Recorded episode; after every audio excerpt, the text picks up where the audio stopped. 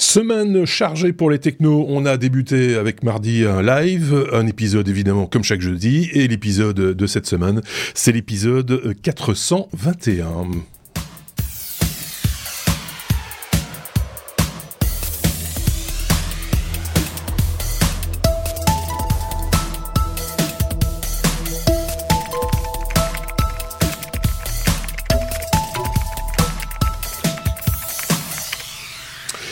Merci d'avoir choisi une fois de plus d'écouter les technos. Le principe, vous le connaissez peut-être ou pas. Alors, dans, le doute, je le répète, hein, euh, un peu d'actu et un gros sujet. Première partie, euh, notre ABCDR traditionnel qui reprend euh, quelques news d'actualité euh, technologique telles que sélectionnées par mes petits camarades que je vous présente dans un instant. Et puis en seconde partie d'épisode, un, un, sujet plus, plus costaud que l'on nomme un peu pompeusement dossier et où il sera question de cloud. Cloud, promesse ou piège C'est la question qu'on se posera avec Sébastien d'un côté. le Sébastien, alors on va te dire, je, vais directement, on va trouver un autre moyen, c'est vous portez tous les deux la barbe. Maintenant, ça, ça, ne va, ça va Non, non, c'est euh, Sébastien Procloud. c'est moi. Voilà. Et de l'autre côté, parce que de l'autre côté, j'ai un autre Sébastien, donc ça, ça, complique évidemment, qui est pas Procloud. Moi, je ne suis pas non plus anti-Claude. Non, non, mais j'ai dit pas un pro. Ciel, un ciel clair et c'est plein de soleil, je suis très content. Donc, c'est les nuages qu'ils n'aiment pas. C'est pour nos amis québécois l'info nuagique, on appelle ça comme ça, hein, le, cloud computing. Euh, donc euh, voilà, on en parlera donc en seconde partie euh, d'épisode. Est-ce que vous aviez, avant de, de démarrer, peut-être une petite chose à dire, par exemple sur le numéro de l'épisode 421 en général, ça se rapporte à une erreur? Quelle est-elle? Ouais, les, erreurs HTTP 400, c'est toujours les erreurs côté client. Hein. C'est vous avez fait quelque chose de mal, c'est pas le serveur. Et, on a dû aller chercher. Hein. 421, c'est pas la, plus courante. Moi, je l'ai jamais rencontré euh, dans ma vie. Je sais pas, Seb, si tu l'as déjà vu. 421. Mm. Non. C'est un jeu de cartes aussi. Hein. Pourtant, elle existe. C'est quand tu as fait une requête sur un, socket euh, que tu as réutilisé ou un truc comme ça, donc euh, le serveur refuse de te répondre. C'est très technique, celle-là, c'est pas super courant. Ah, mais c'est comme, c'est comme notre sommaire, il y a quelques trucs très techniques. Mais non. mais non, mais euh, voilà. mes petits camarades vont, vont essayer, comme ils le font chaque fois d'ailleurs, d'être didactiques. Et euh, on va vous prendre par la main. Et on démarre notre abécédaire du coup. Avec la lettre A comme ARM, l'architecture de processeur. ARM qui rachète une partie une petite partie euh, de Raspberry, euh, qui édite donc le Raspberry Pi. Euh, c'est Sébastien forcément qui en parle. Ça, ça, ça, ça mourra jamais cette blague. Hein non, ça, mais qu'est-ce que tu veux? Hein. Si j'avais deux Benoît ou deux, ou, deux Xavier, euh, voilà. T'as même eu trois Sébastien, tu vois. Oui, j'en ai même eu trois des Sébastien, effectivement. Ouais, ouais, C'est un, prénom commun. Et donc ARM. Alors, je suis très content de ressortir euh, cette news en premier, et vous allez comprendre un petit peu plus tard euh, dans, le, dans la news, parce qu'il y a un, lien avec notre dossier de la semaine passée. Ah. Euh, comme quoi, tu vois, on fait le fil rouge entre. Euh, et donc, euh, la news est presque toute dit dans, dans, le titre. Hein, c'est effectivement ARM qui prend une, petite participation dans Raspberry. La, question surtout derrière, c'est pourquoi? Donc Raspberry, hein, comme tu le rappelais, c'est l'éditeur de ces petits Raspberry Pi qu'on utilise tous et toutes pour pour nos bricolages et même en industriel.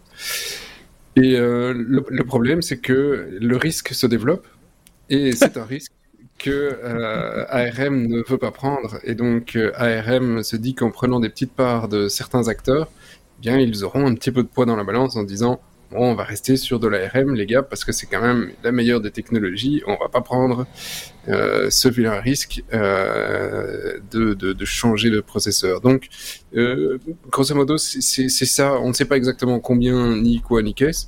Mais la motivation, elle, elle, est simplement là pour essayer d'avoir un petit mot à dire dans le conseil d'administration en disant bon les gars, c'est top ce que vous faites, vous en avez vendu beaucoup et on va continuer.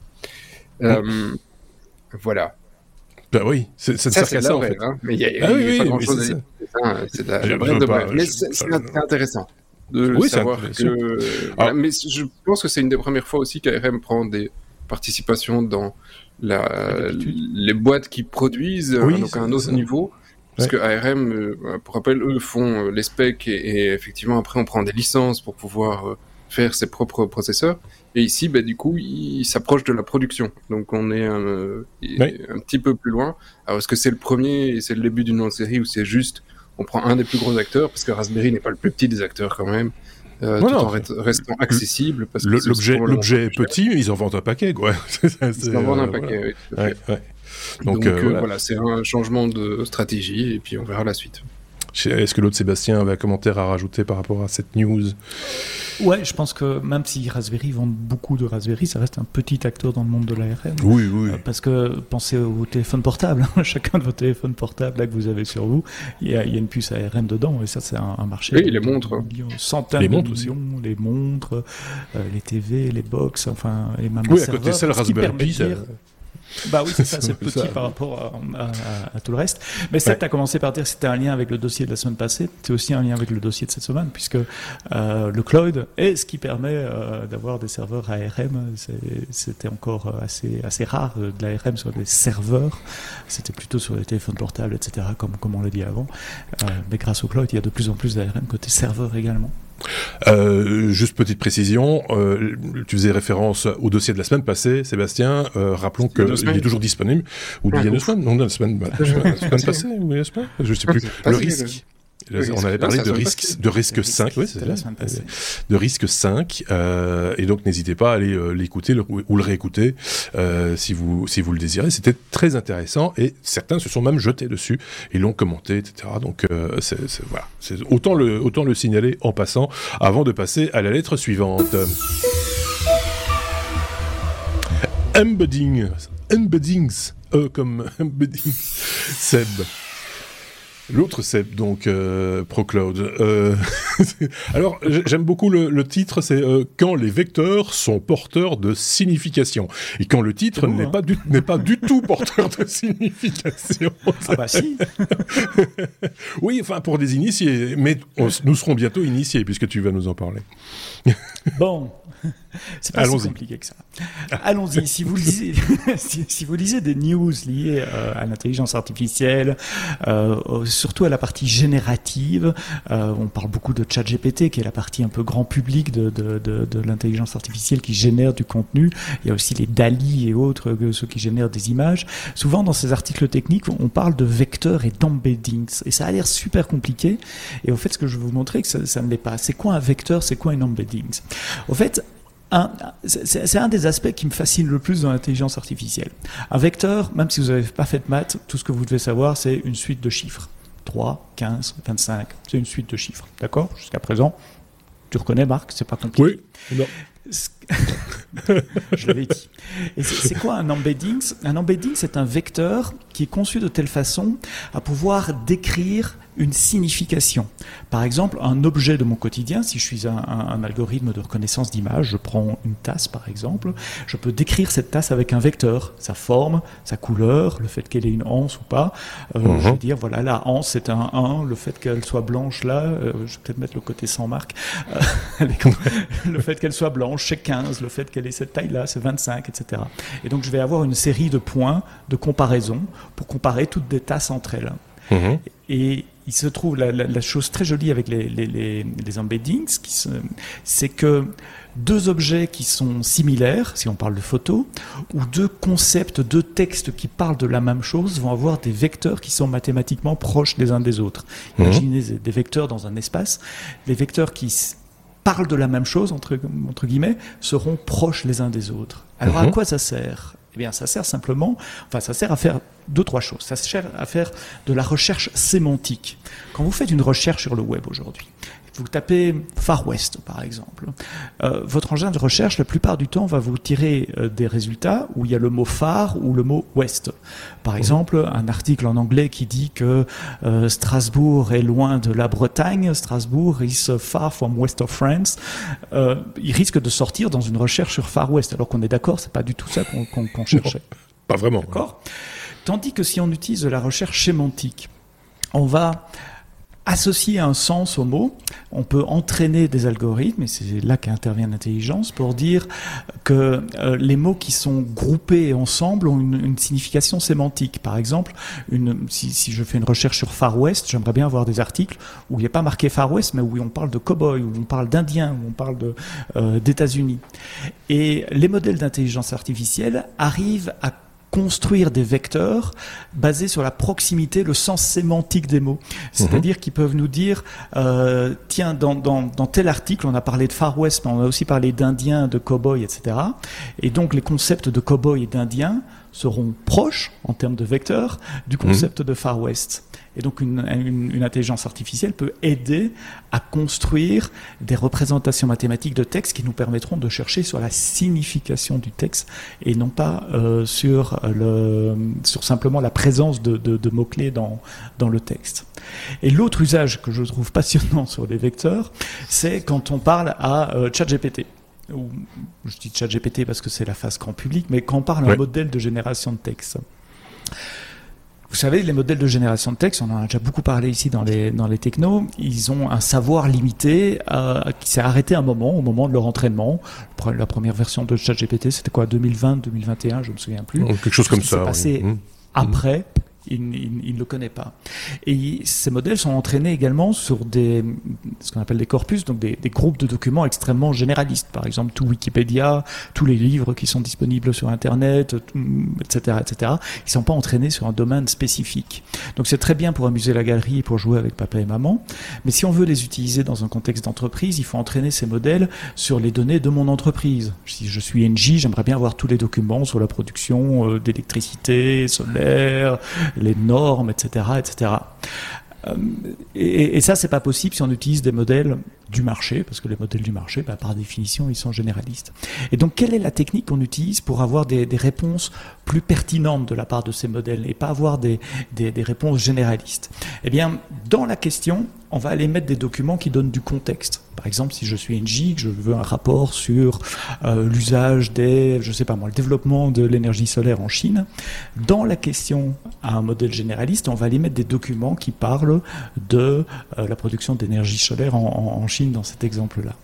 Vous me suivez toujours Oui. avec ce contexte-là, les engins euh, de, génération de texte vont être capables de donner une réponse beaucoup plus pertinente. Et le lien avec les vecteurs, vous allez me dire, mais alors, hein? Et ah bah. Les vecteurs servent justement à trouver quels sont les documents euh, pertinents à inclure dans ma query. C'est-à-dire que au lieu de bêtement poser une query et prendre euh, des documents au hasard, je vais faire une recherche sémantique sur ma base de connaissances de documents qui est personnelle à mon entreprise, retrouver les 5, 6, 7 documents les plus pertinents, les inclure dans la query qu'on va envoyer à l'engin de, génération de texte, ChatGPT par exemple, et lui, il aura ainsi un contexte pour donner une réponse pertinente à ma question dans un contexte euh, donné. Et donc les vecteurs servent à euh, associer du sens, à trouver du sens dans des documents, de manière à pouvoir euh, générer des réponses plus pertinentes que, les engins de, de génération de de texte puisse générer des réponses plus pertinentes. Est-ce que vous m'avez suivi? Oui, jusqu'au bout. Est-ce que c'est si compliqué que ça? Ben non, c'est pas si compliqué. Non, enfin, en, bout de course, c'était. Moi, ce qui m'étonne le plus, c'est que tu me dises en off, euh, je suis content. C'est pas vraiment dans l'actualité, mais je trouve cette news géniale. J'ai compris. Ben, moi, j'avais compris ça dès le départ, mais sans, sans, les grands mots, etc. Mais euh, Sébastien, l'autre Sébastien, qu'en pense-t-il Moi, j'avais l'impression d'écouter Jamie tu vois, il y a un petit côté Jamie, c'est un compliment. tu vois. Bah oui, c'est vrai qu'on a la même barre de la couleur de cheveux maintenant. Il y a quelque chose en un coup, tu vois, et dans la manière d'expliquer, je dis c'est Jamie, alors je suis Fred, c'est quoi cette connerie? Ou alors c'est toi? Parce qu'il a pas bien vieilli Fred. mais merci. mais euh, non, mais c'est passionnant évidemment. Euh, évidemment, c'est comme souvent quand on regarde les règles du jeu, euh, dire les articles que tu nous as épinglés et qu'on met évidemment en source comme à chaque fois avec tous nos épisodes et toutes les news dont on parle, on vous met dans la description, on regarde la vidéo ou de, de l'épisode de podcast, les, articles qui ont inspiré cette news. Quand on lit le truc, on se dit c'est quand même un peu ardu, quoi. C'est un peu comme les règles du Monopoly. Si tu commences en lisant les règles du Monopoly, jamais tu joues. Hein. C'est, euh, par exemple. Il y a, y a plein de contextes mathématiques derrière qui sont. Oui, oui, bien sûr. Les mathématiques, c'est qui sont un peu, un peu. parlant de jeux de société, on parlait avec euh, Sébastien ah. la semaine dernière de risque puisqu'il y a le fameux jeu mhm. R-I-S-K, euh, et un de nos auditeurs nous a euh, sympathiquement averti qu'il existait aujourd'hui le jeu Risque sur euh, application mobile. Il faut savoir que toi, tu installes, je ne sais pas si toi tu l'as fait, Sébastien, moi j'ai quand même testé. Tu as 10 étapes d'apprentissage avant de commencer à jouer. c'est une séance en soi. Je veux dire, c'est voilà. Donc euh, voilà, mais je, je, trouvais ça moins bien que euh, avec les avec les dés, avec les petits les petites tours et les petits. Enfin voilà, je, je m'égare un petit peu, mais euh, c'était passionnant en tout cas le, le, embeddings, si vous voulez bien. On passe à la suite. Ce sera avec Seb, forcément. On est à la lettre G comme Google. Quand le calendrier devient le rat, alors le, le, le, RAT, tu vas nous dire ce que c'est. C'est un, un, acronyme anglais qui veut dire en, gros cheval de Troie. Mais voilà. C'est, euh, oui. Voilà. Ah oui, voilà. c'est c'est euh, une news qui m'a doublement amusé parce que les mecs sont, sont, euh, sont hyper ingénieux euh, et c'est c'est assez simple en fait. quand, quand on a compris, c'est assez simple. C'est tout le monde sait ce que c'est un, un un botnet, hein, donc un réseau de machines qui ont été euh, infectées par euh, un virus euh, quelconque. et donc, le problème quand tu, quand tu crées ce genre d'outils, c'est que après, parce qu'il y a des gens qui les écrivent, hein, il y a des informaticiens qui écrivent ce genre d'outils aussi, ah c'est qu'après tu dois pouvoir les contrôler. Donc tu vas avoir des millions de machines et pour pouvoir, si, si, ton botnet a bien marché, euh, et, et, donc quand tu as des millions de machines, après tu dois envoyer tes ordres euh, et tu espères que quand tu dis bah, casser le site de les technos parce que c'est voilà j'aime pas les technos, euh, il, il, va envoyer toute une série de, de, requêtes là-dessus et, et c'est parti quoi. Et, euh, et, en général après il monétise euh, ce, ces, ces botnets. Mais donc le, le problème c'est qu'il te faut une infra assez costaude cloud et pour pouvoir effectivement supporter toutes ces machines qui, avec lesquelles tu vas discuter. Et enfin, tu vas, tu vas envoyer les ordres. Et, du coup, bah, ce protocole que tu vas mettre en place, souvent, bah, ça se sniffe. Mhm. Euh, et, la plupart des éditeurs d'antivirus et, euh, et, compagnie vont se dire Ah, bah, ça, je reconnais. Ce trafic vers ces IP-là, j'aime pas. Ce trafic avec ce contenu-là, j'aime pas et automatiquement, automatiquement on, va, les bloquer dans les firewalls, euh, on, va, euh, on va les pointer du doigt, euh, ta machine, Marc, t'as mis un truc qui était pas cool, et on va, on va t'envoyer l'équipe IT avec le, hazmat pour nettoyer tout ça. et donc ici, les, les, gars, ils se sont dit, bah, finalement, on va utiliser quelque chose qui passe partout, c'est un Google Calendar. Qu'est-ce qu'il y a de plus con qu'un Google Calendar? Tout le monde en a besoin au boulot. Voilà, hein, globalement, hein, presque, euh, pas certains, mais globalement, tout le monde a accès à un Google Calendar. Et si pas le boulot, perso, ami ou que sais-je, mais en tout cas, c'est quand même du monde en tout cas, du monde. Du monde, quoi. Hein. En entreprise, on fait confiance à, à ce genre de, de, ressources, donc on laisse passer dans les firewalls ni vu ni connu. Et, euh, et donc, une fois que ta machine a été euh, compromise, ça c'est toujours euh, voilà le, le, problème. Il faut que ta machine soit compromise, mais une fois qu'elle ouais. est compromise, elle va aller chercher les commandes sur un calendrier. Euh, et elle va renvoyer les résultats sur le calendrier. Et donc le gars de l'autre côté, bah, plutôt que d'utiliser un serveur, euh, classique, eh bien il va utiliser l'infrastructure de Google pour pouvoir diffuser ses commandes aux différentes euh, machines et récupérer les résultats. Et donc, non seulement c'était super ingénieux parce que bah, il doit pas s'emmerder mm -hmm à créer tout son protocole pour pouvoir euh, aller, chez, aller envoyer euh, ses, ses, commandes. Hein. C'est juste un texte qui tape dans un, un calendrier Google. Euh, dans, dans, à chaque fois, il te fait un, un événement et tu as un nouvel événement. Ouais, tu ça, fais ouais, une, nouvelle, ouais. une nouvelle attaque et tu réponds. Et en plus, bah, ça devient super difficile à traquer parce que euh, fondamentalement, dans les réseaux d'entreprise, c'est juste quelqu'un qui va voir un calendrier et donc tu tu vas pas le bloquer pour autant. Tu sais pas qu'il a été euh, s'est fait euh, compromettre et donc tu vas laisser sa machine dans le réseau euh, continuer à faire des attaques parce que si ça tombe, il dit je vais attaquer le site de Disney hein, parce que les technos ils les connaissent moins bien. Et, et, et en un coup, tu vas avoir du trafic sur ton réseau entreprise vers le site de Disney tu vas pas fondamentalement t'inquiéter, mais comme c'est toutes les entreprises en même temps qui attaquent le site de Disney, bah ils sont dans le jus, mais, tu vas avoir plus de mal à le détecter. Donc franchement, voilà, c'était un POC que les mecs ont sorti, ça a été très fort utilisé maintenant, et euh, ça a été très fort euh, déployé, copié des compagnies, donc on risque d'avoir ce genre d'attaque. Et ça va pas être bien évident. Hein. D'utiliser un, calendrier pour faire ce genre d'attaque, c'est tu peux, tu peux faire des attaques récurrentes. tu peux, tu, peux, coordonner, tu, peux, tu peux, oui, tu peux les coordonner. Tu, tu, donnes une date donnée, mais c'est tout le monde à la même date normalement, sauf, sauf. Euh, sauf Sébastien qui lui a des problèmes d'horaire, qui était là, il était là une heure trop tôt là tantôt. Ah oui, mais vous changez d'heure euh, tout le temps. donc, euh, donc, on peut les coordonner, sauf avec l'Europe où on, change encore d'heure, euh, enfin une partie de, du monde d'ailleurs, qui change d'heure tout deux, deux, fois par an. voilà, l'explication était là aussi limpide. oui, mais c'est super simple une fois que bah le mec a eu l'idée, mais ça fait des années et personne n'a eu l'idée. Celle-là, elle est vraiment.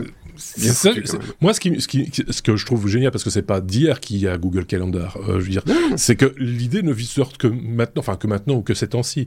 Euh, c'est comme quoi il y a encore des choses à découvrir tout le temps. C'est ça qui est. Qui, qui, en sécurité, il n'y a jamais de limite. Hein. Oui, c'est ça. Euh, Sébastien avait peut-être un truc à rajouter là-dessus, euh, l'autre Sébastien. Euh, non, comme, comme, comme a dit Seb, c'est super malin, c'est difficile à détecter parce qu'on ne peut pas interdire le trafic vers Google Calendar, évidemment. Donc les, les, les, seuls qui doivent vraiment répondre à ça, c'est Google eux-mêmes qui vont devoir trouver la parade en filtrant oui, parce que les événements il y a aussi des dépendances à Google Calendar dont il faut tenir compte, donc on peut pas le bloquer n'importe comment non plus, j'imagine. Donc euh, c'est c'est ouais, pas mal. Ouais, même dans le contenu que tu peux mettre dans le calendrier, admettons qu'ils essayent de le détecter, tu, peux, le, tu peux le masquer parce que c'est que du texte. Si tu as envie de l'encoder en base 64, tu le, tu le changes. Ah, bah, les mecs, ils doivent détecter qu'il y a un truc en base 64. Donc tu peux euh, faire un petit peu. Enfin, il y a moyen de, de, cacher un petit peu ce que oui, il y a moyen de. Euh, moi, moi j'ai eu un cas comme ça, quelqu'un qui, était, qui avait son Google Calendar qui était infecté sans doute en ayant cliqué sur un lien dans un email, euh, euh, un prospectus ou un truc du genre, et qui se retrouvait régulièrement avec des pop-up d'alerte. Attention, vous avez rendez-vous avec tel site marchand, quelconque, machin, etc. Et qui sortait et on a j'avais beau scruter l'agenda, je ne voyais pas l'événement en question, c'est simplement parce qu'il n'y avait pas de titre à, l'événement. Et donc, il, a fallu que je cherche un peu euh, par coup de sonde pour, euh, pour retrouver l'événement. Enfin voilà, je vous raconte ma vie, mais, mais c'est pas, pas non plus l'outil le plus simple quand on cherche quelque chose dedans. Enfin, en tout cas, à l'époque, ça a peut-être changé maintenant parce que je l'utilise moins, mais, mais, mais voilà. Euh, si vous avez des questions sur ce sujet, si vous pensez être affecté, n'hésitez pas à nous le faire savoir. on en reparlera. Il n'y a pas de botnet, à ma connaissance, il n'y en a pas encore qu'il exploite, mais ça a été, tu vois qu'il y a un gros témoin d'intérêt dans la communauté euh, pour l'exploiter, donc ça va arriver. Remote Administration Tool, c'est RAT pour ceux qui avaient raté le raté. oui, bon lui. La lettre G, encore, comme Google, encore. Euh, ben oui. Et la semaine passée aussi, on a fait de Google. Hein. Avec, oui, et cette fois-ci, chaque fois avec Sébastien. Mais l'autre Sébastien. Google se, se, plaint de iMessage, euh, Google qui se plaint d'Apple, comme si c'était nouveau. Ouais, ça fait un peu cours de récréation. Hein. Oui, c'est ça. Euh, vous, m'avez engueulé moi, mais lui, pourquoi pas lui? Pourquoi il n'a pas d'amende Pourquoi il n'a pas d'amende On parle pas d'amende ici, on parle de régulation. Donc, euh, ah, vous savez, on en a déjà parlé dans, dans, dans les technos. Il y a l'Union européenne qui va lancer le Digital euh, Act, DMA, DA, Digital Market Act, DMA, qui va obliger en gros les fournisseurs d'applications incontournables, celles qu'on est quasiment obligé d'utiliser si on a un smartphone ou si on a une vie euh, dans, dans, dans le numérique. Euh, ils, vont leur imposer euh, toute une série de choses. Je, je l'avais une fois énoncé dans, dans les technos, je me souviens plus de tout en, tête, mais euh, une ouverture à la concurrence notamment. C'est pour ça qu'Apple va bientôt euh, euh, devoir mettre des, des App Store alternatifs, par exemple. Ils vont avoir une obligation de modération extrêmement forte sur le contenu aussi, pour protéger les mineurs notamment, etc., etc. Alors pour ce, ce sont des, des contraintes vraiment très fortes qui vont coûter pas mal d'argent aux sociétés impliquées. Et donc l'Union européenne a mis en place toute une série de, règles pour éviter que des plus petits acteurs soient pris dans les mailles du filet aussi et, soient quasiment obligés de fermer ou de faire faillite. Donc en gros, qui est ce qui reste une fois qu'on a défini les critères, c'est euh, Alphabet, donc la maison mère de Google, Amazon, Apple, ByteDance qui fait TikTok, Meta, donc Facebook, et euh, Microsoft. l'exemple de critères, c'est 45 millions d'utilisateurs actifs, un revenu de plus de 7,5 milliards d'euros, une, une, market, une valeur en bourse de plus de 75 milliards d'euros. Donc c'est vraiment les très grands.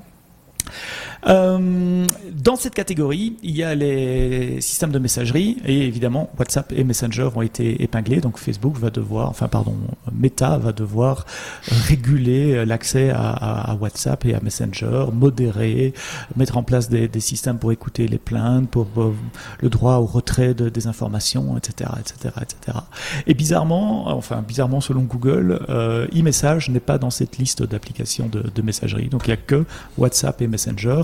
Et donc Google et des opérateurs téléphoniques, euh, Orange, Vodafone et d'autres, se sont joints pour faire une plainte auprès de l'Union européenne pour dire euh, pourquoi nous et, pas lui.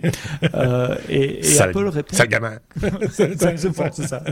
Et Apple répond que e-message n'est pas un, gatekeeper dans le sens de la définition de l'Union européenne. C'est pas l'outil obligatoire quand on a un, téléphone. Si on a un téléphone, un iPhone, il y a beaucoup de gens qui vont quand même installer WhatsApp et qui vont communiquer avec euh, leurs copains euh, sur, WhatsApp ou qui vont communiquer euh, avec les business, avec des entreprises, avec, avec WhatsApp ou avec Messenger et pas. Donc voilà, leur point c'est de dire, nous, dans le milieu de la messagerie, on est, petit. C'est vrai qu'on est pré-installé sur les iPhones et qu'il y a des j'allais dire des milliards, j'exagère peut-être, mais des, dizaines de millions, peut-être des centaines de millions d'iPhones en circulation.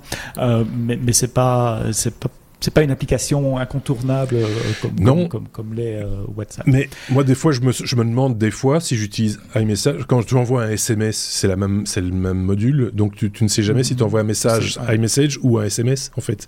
Ça dépend de la personne à qui tu l'envoies. C'est ça qui est particulier. Et en Europe, ça, on passe à peu près inaperçu, mais aux États-Unis, c'est un gros truc. Euh, dans e-message, vous savez que les couleurs des messages sont différentes suivant que ça part par e-message, euh, c'est en bleu, euh, ah ou si ça part par SMS, euh, c'est en, en vert. et et t'as jamais remarqué si tu envoies un ah, SMS à quelqu'un, la, couleur du message n'est pas la même que si, si c'est un e-message. Et aux États-Unis, les adolescents utilisent ça comme marqueur social. Ah non, moi j'envoie pas un message à un mec en vert, moi je fais que des messages bleus. Euh, et, un message, mais, un, marqueur social fort avec de, de, de la discrimination, avec euh, du bullying, donc du, de, de l'harcèlement. Euh, et la plupart des adolescents aux États-Unis veulent avoir un, un iPhone à cause de la couleur des, des, bulles de message. En Europe, on est heureusement complètement à côté de ça. Et j'ai posé la question l'autre jour à mes ados. dites, vous faites la différence entre vos copains qui, qui ont des téléphones Bon, non, on parle avec tout le monde, on utilise Messenger pour l'un, WhatsApp pour l'autre, et message pour le troisième. Ah oui, mais, les différences. Mais aux États-Unis, il y a une, une, connotation sociale très forte sur la couleur des petites bulles dans, dans iMessage. Non, juste pour dire, Christine, t'es nulle. c'est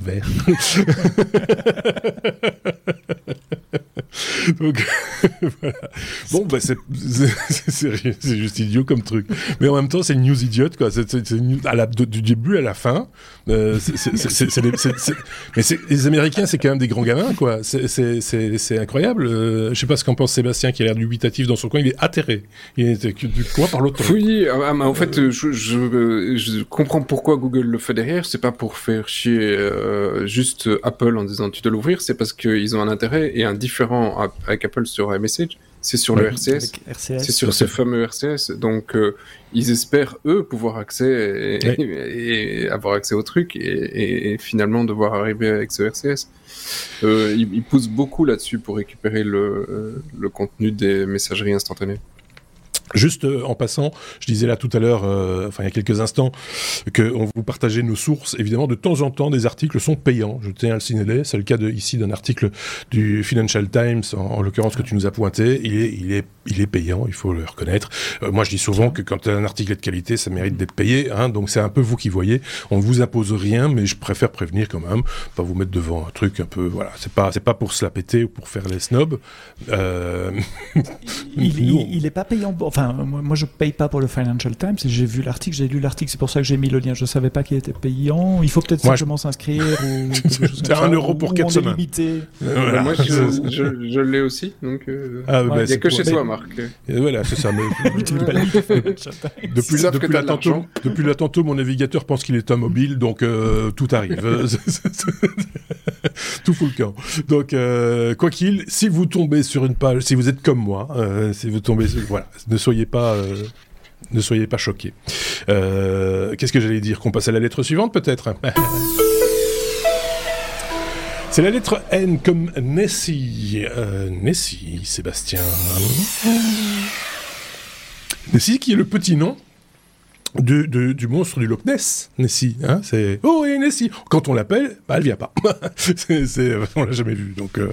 mais Nessie, c'est également euh, une, euh, un protocole, enfin non, une, une astuce qu'a trouvé Amazon, me semble-t-il, pour gagner un peu de sous en plus. c'est, c'est sorti dans la presse cette semaine, cette histoire-là, Seb. Tout, tout, tout, à fait. Et donc effectivement, c'est un, un, petit, euh, un petit algo euh, d'Amazon qui est pointé du doigt par la, euh, la FTC, donc la Federal Trade Commission aux États-Unis, qui est euh, autorité de la concurrence, hein, qui veut acte, enfin qui agit pour essayer que tout le monde soit, euh, tous les consommateurs soient protégés au niveau des prix, au niveau de des accords, qu'il n'y ait pas d'accord entre les différentes sociétés, et que donc ce soit le bien du consommateur. Et effectivement, ici, considère que l'outil Nessie était un petit peu borderline sur le bien du consommateur, dans le sens où euh, Amazon utilisait des algos euh, internes pour euh, travailler sur les prix des produits.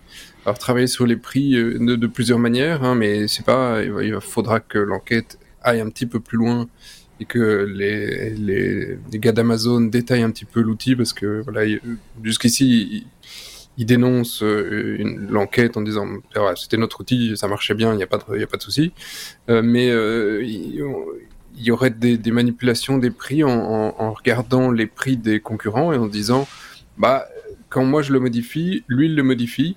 Donc si je le modifie en montant un petit chouïa, va gagner un petit peu plus d'argent et tout le monde va s'aligner et je risque rien.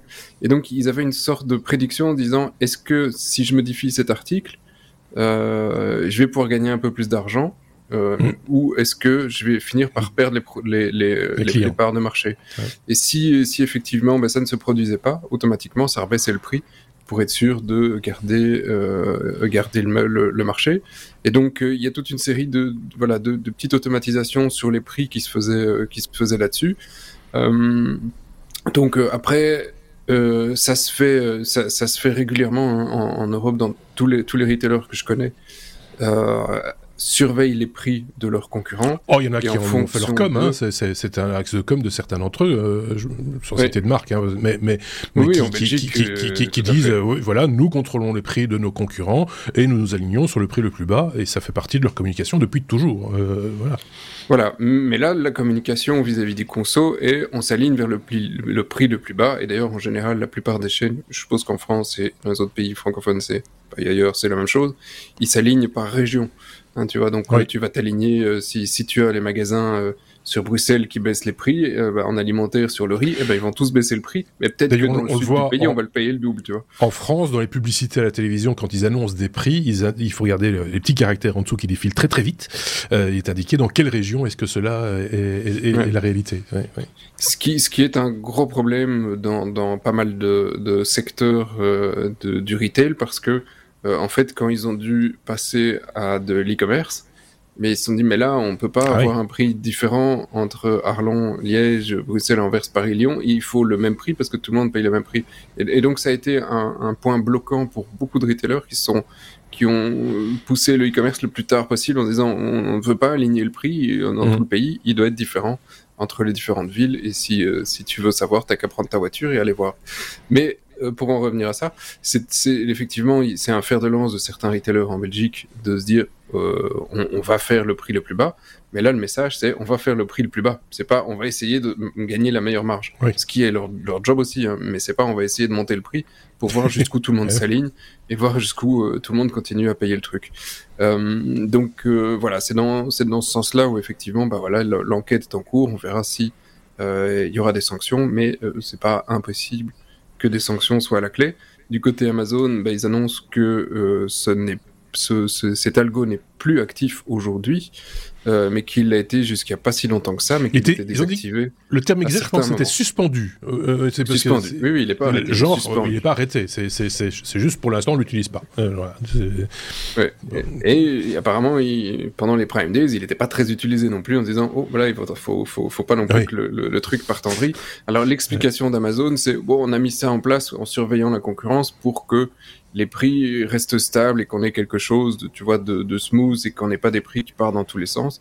Euh, enfin, bon, jusque là, c'est c'est pas encore très très très clair. Très clair. Euh, Mais je me rappelle il y a euh, quelques années, je, pense que c'était il y a déjà quelques années, j'avais lu, un article ou parcouru un article qui parlait de ce genre de choses par rapport au, au site marchand de manière générale. Hein. C'était pas Amazon en particulier, où ils expliquaient qu'il y en avait qui cherchaient parce qu'ils savaient, ils voulaient être le moins cher, mais pas trop moins cher.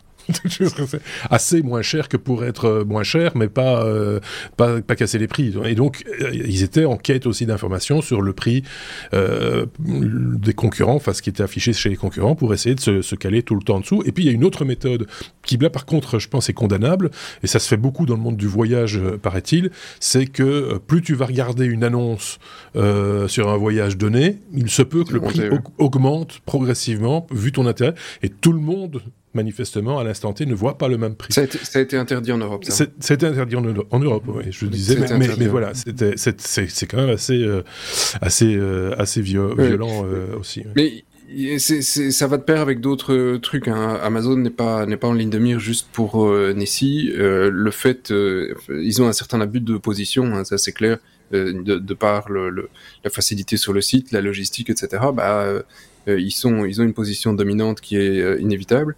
Euh, Nessie leur aurait fait gagner quelques milliards en plus. C'est pas juste un truc qui leur a fait gagner 2 francs 6 sous. On parle quand même de pas mal d'argent. Rien que sur 2018, c'est 334 millions de dollars qui sont estimés. C'est pas mal sur une année. sur un bénéfice de, de, de 10 milliards, c'est quand même une part significative du, du résultat. Euh, et il y a d'autres d'autres techniques qui sont effectivement de si tu mets un produit chez moi, parce que leur logistique est souvent vendue à des, à des marques ou des retailers, et donc ils amènent les palettes, on vend, on vend ton, ton matériel, mais tu peux pas le vendre moins cher ailleurs.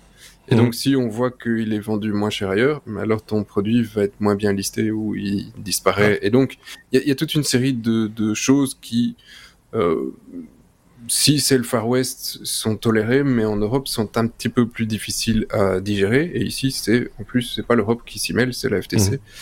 Euh, donc, euh, voilà, affaire à suivre. Alors moi j'ai entendu une astuce, et là par contre c'est légal parce que c'est le même prix pour tout le monde, il n'y a pas de... Mais il paraîtrait que par exemple sur les sites de vente en ligne de billets d'avion, pour certaines compagnies, il y a des tarifs préférentiels à certaines heures. Par exemple, en pleine nuit, tu vas regarder, ce sera moins cher que si tu fais ton, tu prépares ton voyage un samedi après-midi où tout le monde est à la maison et tout le monde consulte le site. Il n'y a pas d'explication à ça, mais ça a été constaté par des journalistes qui manifestement ont trouvé que effectivement les prix étaient différents en fonction du moment de la journée ou de la nuit particulier. Dans le prix différent, une petite euh, info conso euh, que tout le monde ne connaît peut-être pas fondamentalement non plus, c'est que si tu, si tu cherches un produit sur Amazon, euh, il y a des comparateurs d'Amazon. Parce que le prix d'Amazon n'est pas le même d'un Amazon à l'autre. Donc tu peux acheter un produit 100 euros en France, tu le fais livrer en Belgique, il est 80 en Belgique, 70 en Allemagne, 120 euh, en Hollande. Et donc, ça vaut la peine d'aller regarder dans tous les Amazones combien on te le vend à chaque fois parce que les prix sont différents et ils livrent en général tous dans ton pays. Voilà, donc euh, autant le savoir. Pour la Belgique en tout cas, parce que. Mais ceci dit, ça va commencer à mon avis à fristouiller un petit peu de ce côté-là, puisque maintenant il y a un Amazon belge, euh, donc ça, ça, ça, peut, ça peut peut-être un peu changer la donne. Mais bon, en attendant, toujours possible de commander sur Amazon UK ou euh, DE. Oui, ils vendent, ils vendent pas les mêmes produits d'un Amazon à l'autre. Oui, autant le savoir. En même temps, on n'est pas là pour faire la pub d'Amazon, hein, euh, je pense. Donc, euh, ah, loin de là. Donc, passons à la lettre suivante, si vous le voulez bien. la lettre O comme Open AI. On va parler d'intelligence artificielle je sais pas pourquoi je le précise, parce que c'est tellement évident. Euh, Sébastien, on parle d'OpenAI qui tient sa première conférence pour les développeurs, enfin en tout cas qui a tenu sa première conférence pour développeurs. On l'a un petit peu évoqué lors du live avec euh, avec Thierry et Bienvenue. Euh, ça avait euh, ça avait titillé la, la, curiosité justement de notre ami euh, Alomé au, au, Togo et, euh, et, donc tu vas nous en donner aussi ton ton aperçu, ton ton coup d'œil, qu'est-ce que tu en as retenu, etc.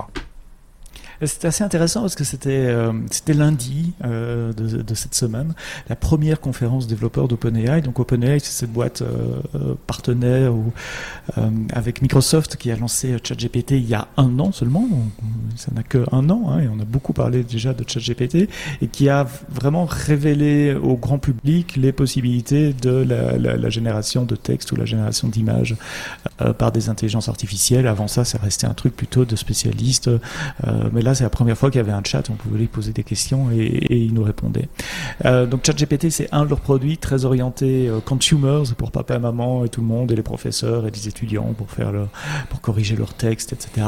Euh, là, c'était la première fois, un an après, qu'ils font une conférence pour les développeurs et, et c'est vraiment ça le, message, le, le, shift de cette société en disant on veut attirer les développeurs, on met à disposition des API et intégrer des fonctions d'intelligence artificielle dans vos applications pour donner une meilleure euh, expérience utilisateur au, euh, à, à, à, vos clients. évidemment, ces API sont payantes, donc c'est également un, un, modèle de business, un modèle parce que ChatGPT est gratuit, ça leur rapporte rien, en tout cas dans sa version mmh. de base, euh, et ça leur coûte très cher, euh, à la fois en entraînement et en inférence, donc l'infrastructure pour faire tourner, pour répondre à vos questions.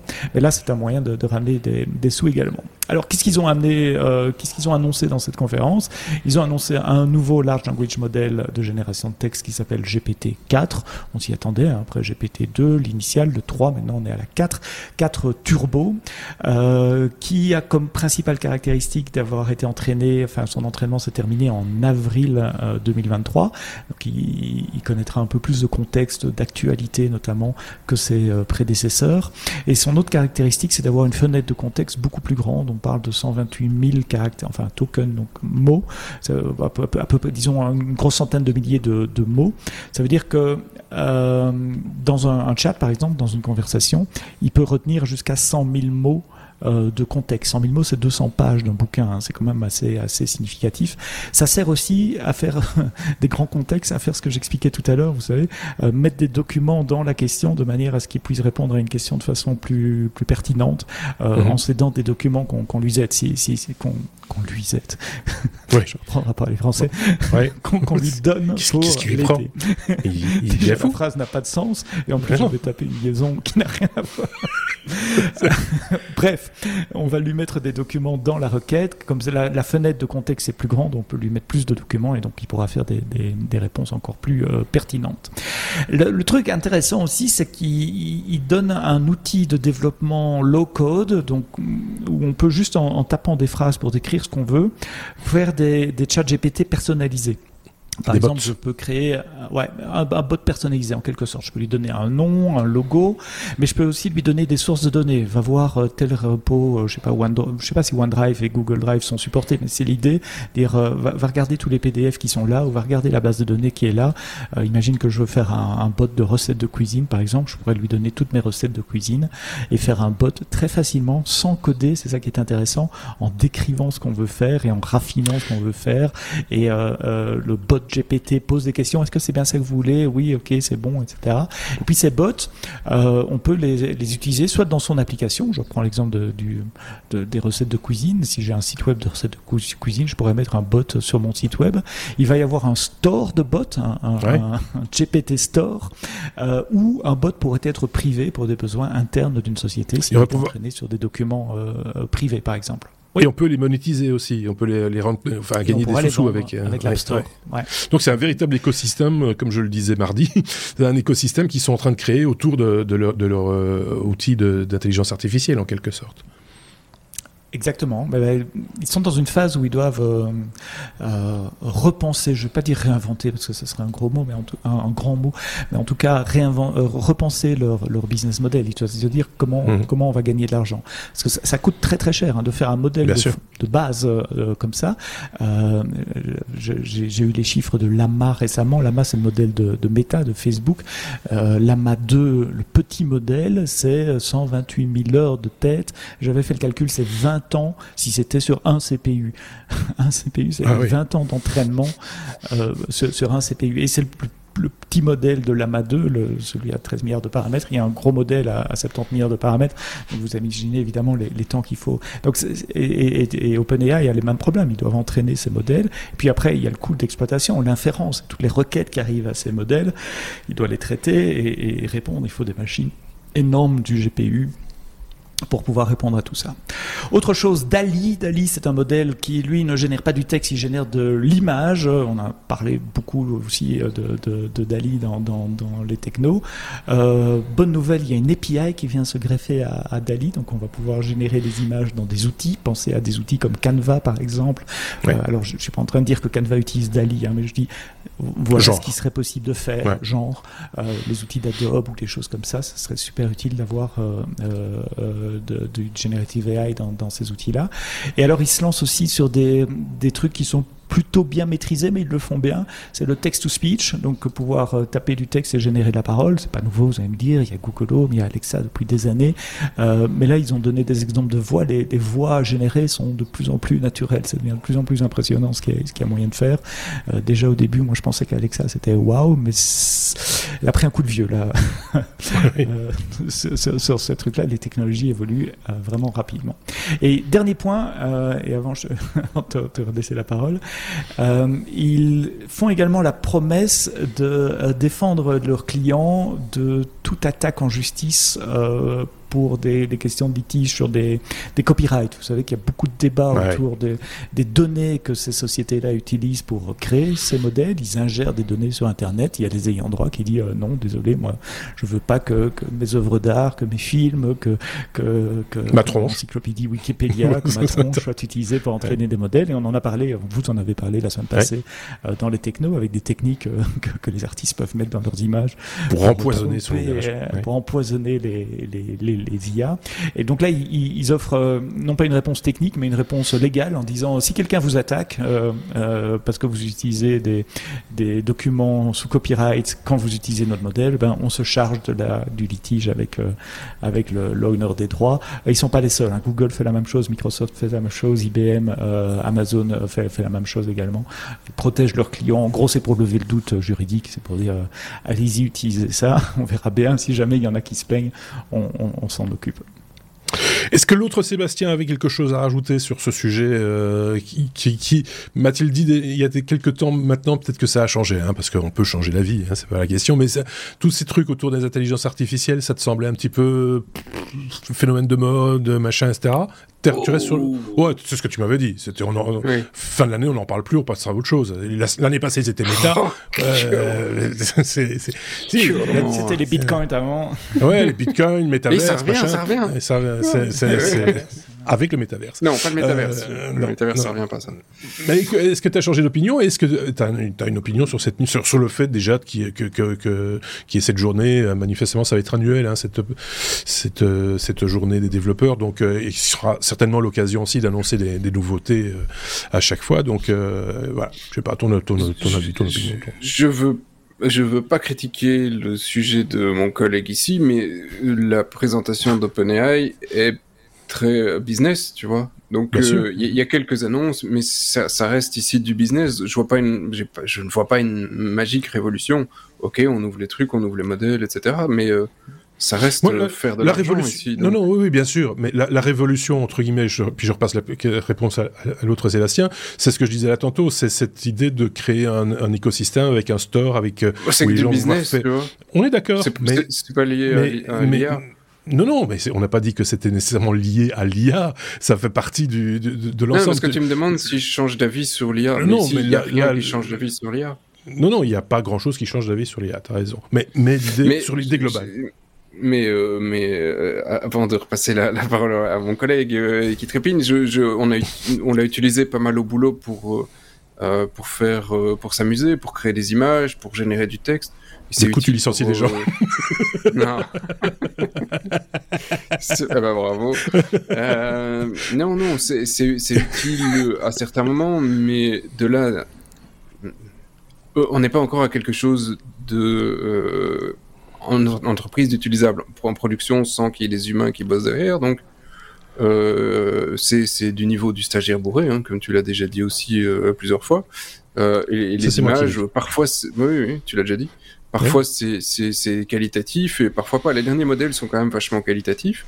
Donc euh, c'est assez intéressant. Mais disons que le stagiaire est un peu moins Le stagiaire reste un stagiaire, mais il est beaucoup moins bourré, on va dire. Ouais, mais, ça reste un stagiaire. Mais ça reste, ça reste un outil, hein, comme, comme on a fait des, des, des, silex pour, pour faire du feu et, d'autres pour découper de la bidoche. C'est un mhm. outil, donc euh, voilà. Sauf qu'aujourd'hui, je n'ai pas adhéré parce qu'effectivement, c'est pas mon trip direct. J'aurais préféré qu'on s'embarque dans les algogénétiques. Je trouvais ça passionnant. Les IA, bon bah, ce sera des bouquins pour les vacances prochaines, l'année prochaine. qu'on en reparlera dans la saison 11. Tu vois, c'est ce que je disais. Donc, ne, me fais pas mentir. C'est, donc, un droit de réponse à, l'autre Sébastien, euh, ah, rapidement. Non, non c'est pas une. C'est pas, pas une question de, de, pas là. Non, pas du tout, pas du tout, pas du tout. Euh, Il y a pas, en, informatique, il n'y a pas beaucoup de, technologies qui sont transformationnelles, qui vont changer la manière dont on fait les choses. Et je pense que l'IA générative en est une. Il y a eu Internet il y a euh, un peu plus de 20 ans, 25 ans, euh, et je pense que l'IA générative est, la suivante. Et je suis pas le seul à le dire. Je, je relaye des tas de gens très très intelligents qui disent la, la, la, même chose.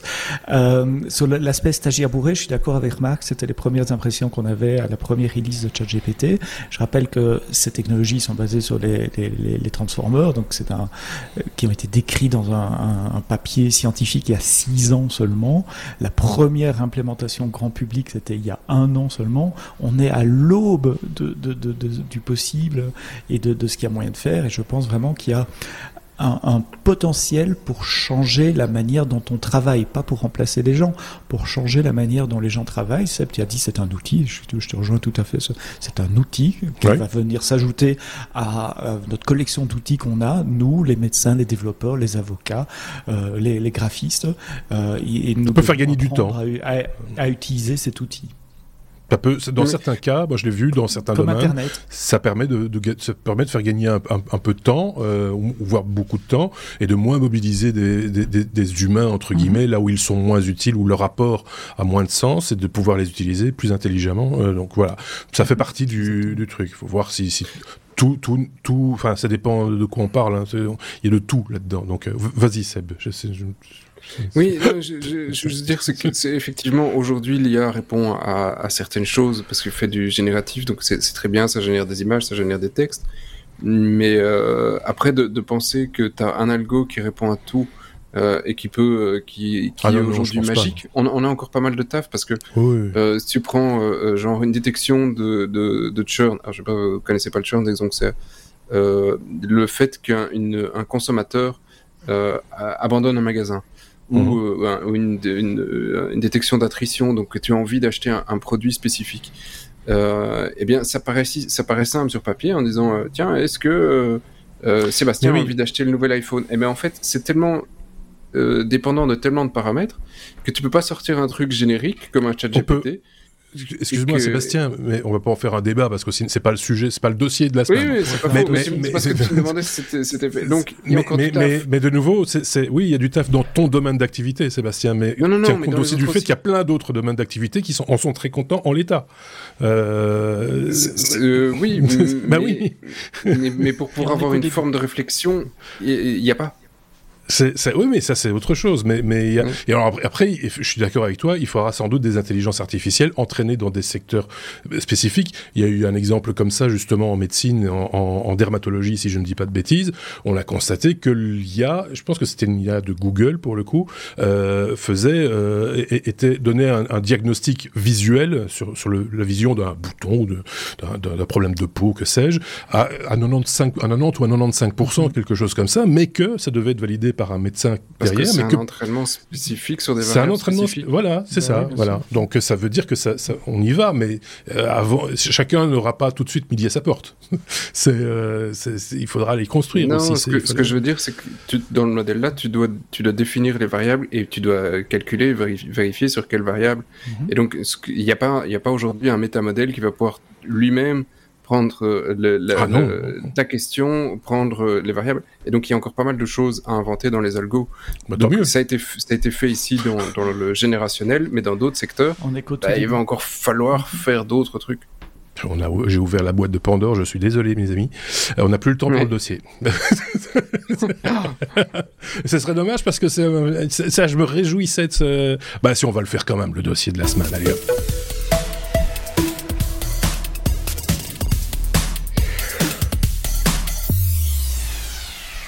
Il y en a un qui est fatigué dans l'équipe, je vous dirai pas lequel. On l'a entendu bailler. Euh... gorge déployée. Mais si, si. Ah bah si, je l'ai entendu. Donc, euh, euh, oh, on l'a bien entendu. voilà. Il ne se tient plus. Euh, ça part d'une news. il y en a comme ça régulièrement des news qui arrivent au sujet du cloud.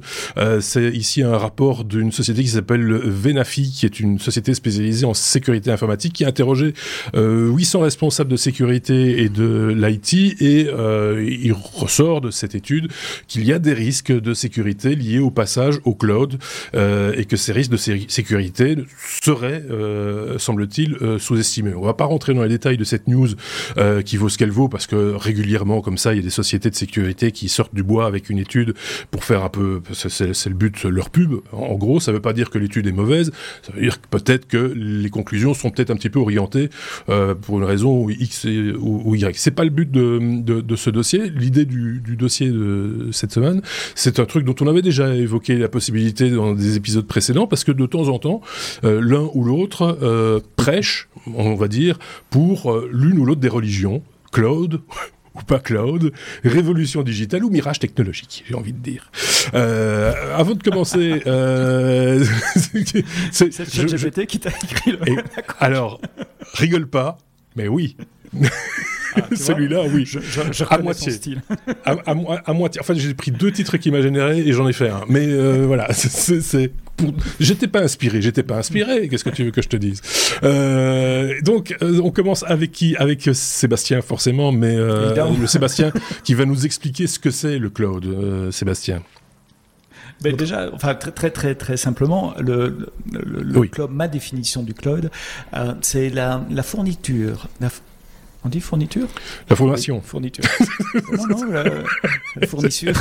C'est le fait de fournir, c'est le fait de fournir de, la capacité de calcul ou de stockage euh, comme un service. Donc là où avant, dans l'ancien mode, il fallait aller euh, acheter des serveurs, les mettre dans des racks, les mettre dans un data center, installer euh, des systèmes d'exploitation, des patchs, etc. Ce qui est très gai pour des, ingénieurs système, ils aiment bien faire ça, mais, qui n'a pas vraiment de valeur ajoutée euh, pour, le business, parce que tout le monde doit le faire. C'est un peu moi ce que j'appelle la plomberie de, l'informatique, qu'on soit une banque, qu'on soit un organisme gouvernemental, une start-up ou un, hôpital.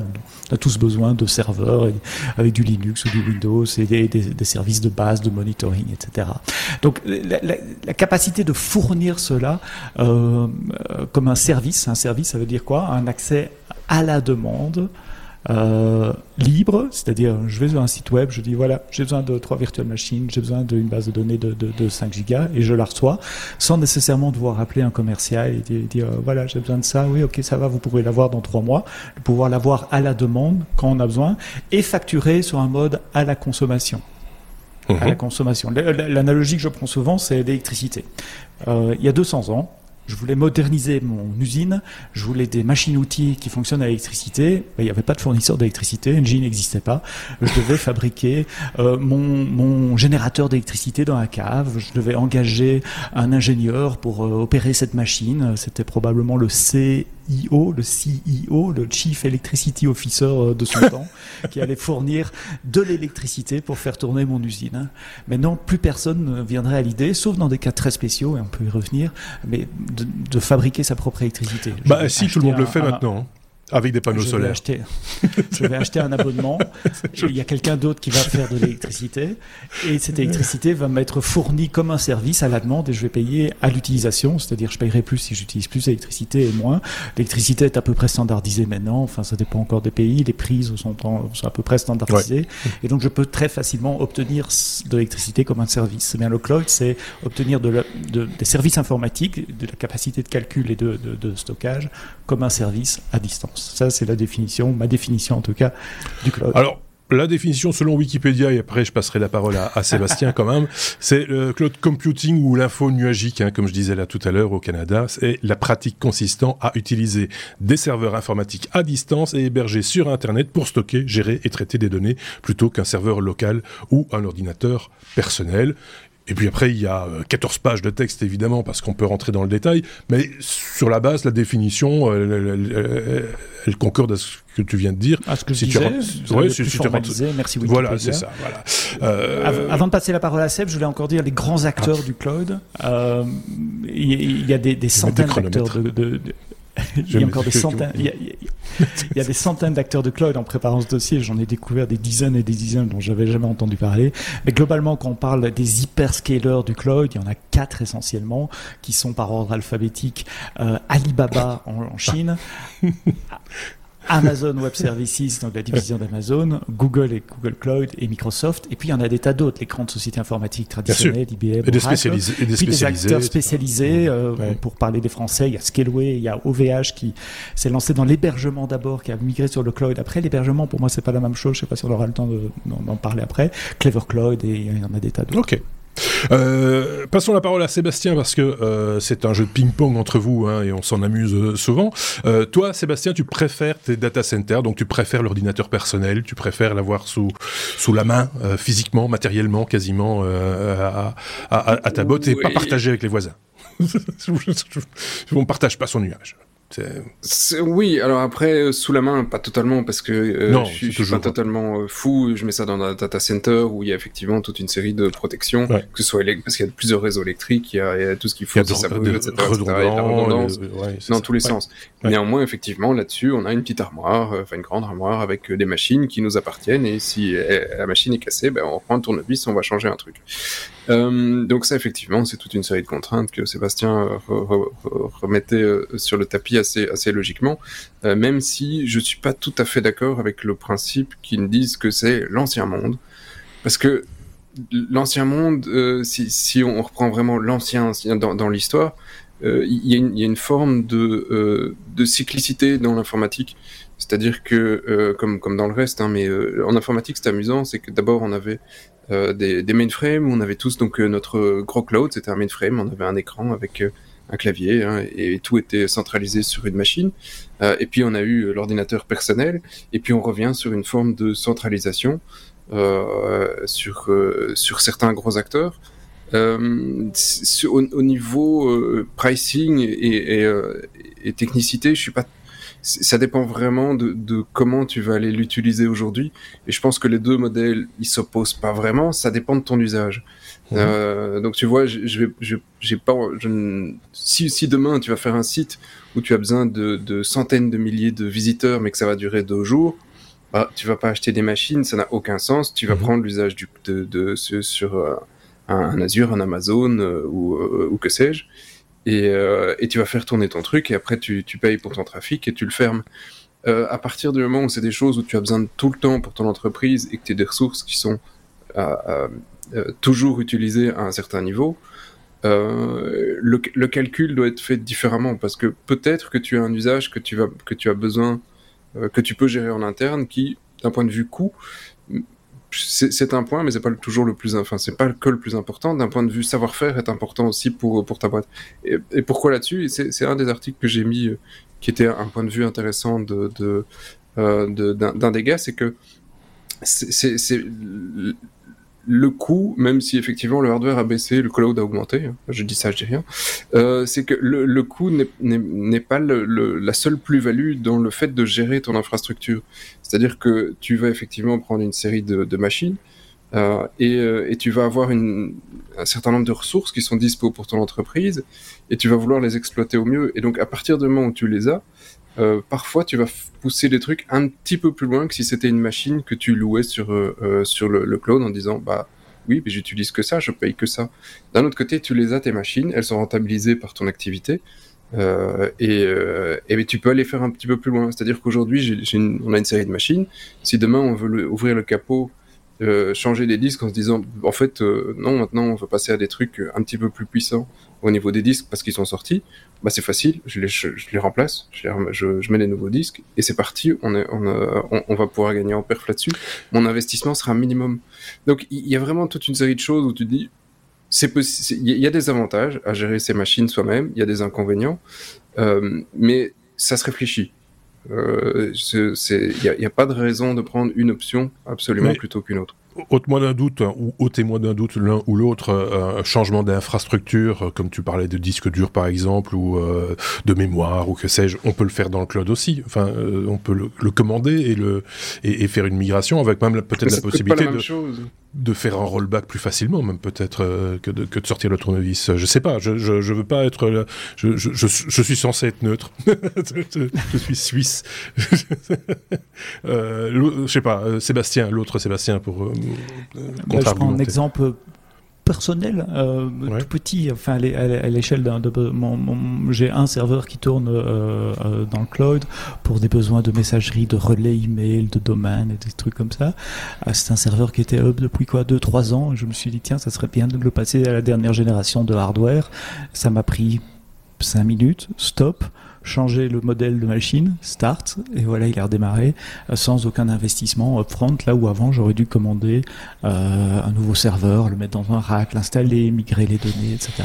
Alors, Là, c'est à mon échelle personnelle, évidemment, hobbyiste, euh, mais, mais, imaginez ça à l'échelle de milliers et de milliers de serveurs de, de grandes entreprises.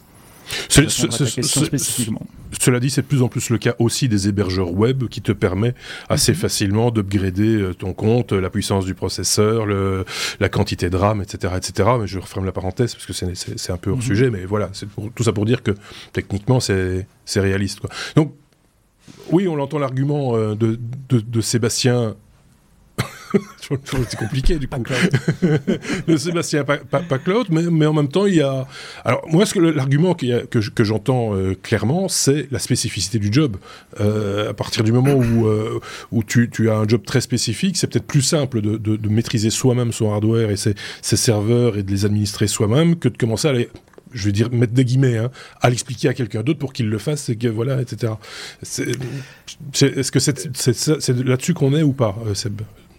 Alors, euh, quand, je dis, quand, je dis Seb, quand je dis Seb, quand je dis Seb, c'est celui en noir. Quand je dis Sébastien, c'est celui euh, en gris. Ah d'accord.